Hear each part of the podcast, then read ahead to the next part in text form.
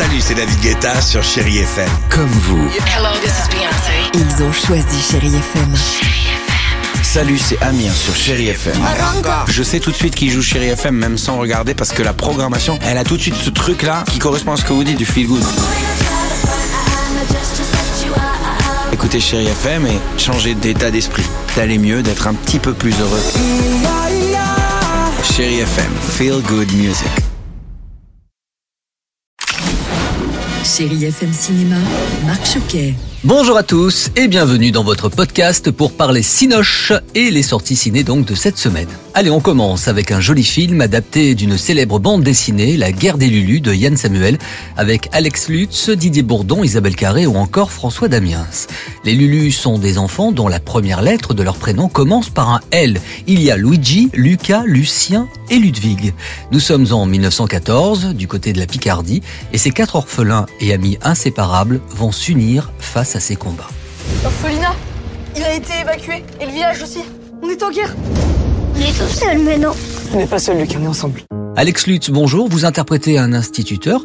Parlez-nous du travail, de la vision du réalisateur. Faire des films euh, pour enfants qui sont pas euh, mièvres, manichéens. euh, Il aborde les films d'aventure d'enfants un peu comme Spielberg ou ses disciples apporteraient une vision comme ça. C'est-à-dire c'est des bandes de gamins enfin, qui qui ont pas tous les sentiments que nous adultes avons déjà. Puis l'histoire est chouette, elle est pédagogique quand même. Donc c'est ça qui est très beau et très fort dans le film. C'est merveilleux d'y participer. Voilà. Et tourner avec les enfants? C'est particulier de jouer avec des enfants, faut pas se raconter l'histoire. Quand tout d'un coup ils sont invités comme nous sur le terrain de jeu euh, à partenaire égal, ça se passe comme sur des roulettes. Maintenir leur concentration, les aider au cas où, euh, être inventif. Donc ça, justement, ça interroge tout le temps notre capacité à rester des enfants qui joueraient à. Être technique mais pas trop technique. Faut réinventer son truc tout le temps pour que ça soit pas rébarbatif pour eux et que l'amusement euh, demeure quoi. La guerre des Lulus, à voir à partir de 10 ans.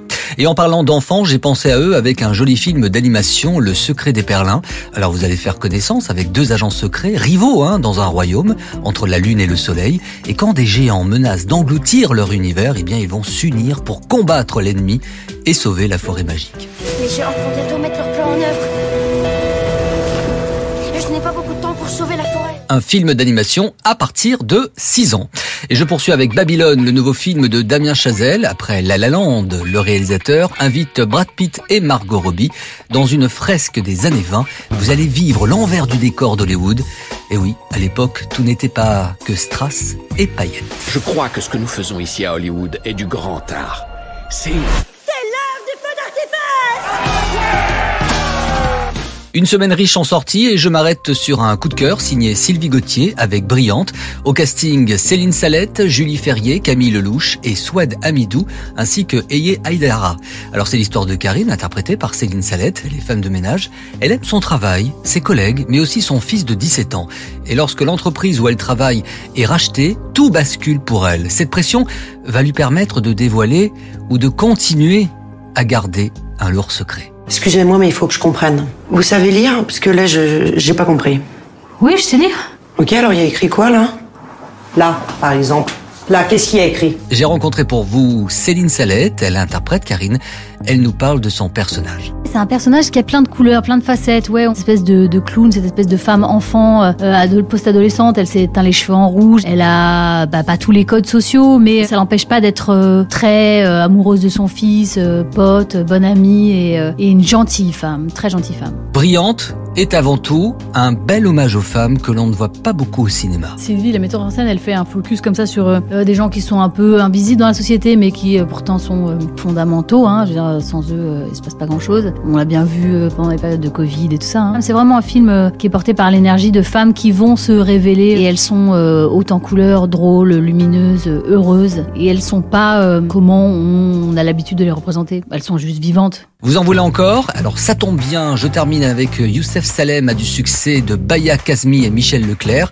On y retrouve un Ramzi Bedia épatant, Noémie Lovski ou encore Melra Bedia. Alors cette comédie sociale est un régal, Ramzi interprète un écrivain raté, mais un jour il décide de publier un roman sur sa famille. Et là, c'est la surprise, le succès va arriver.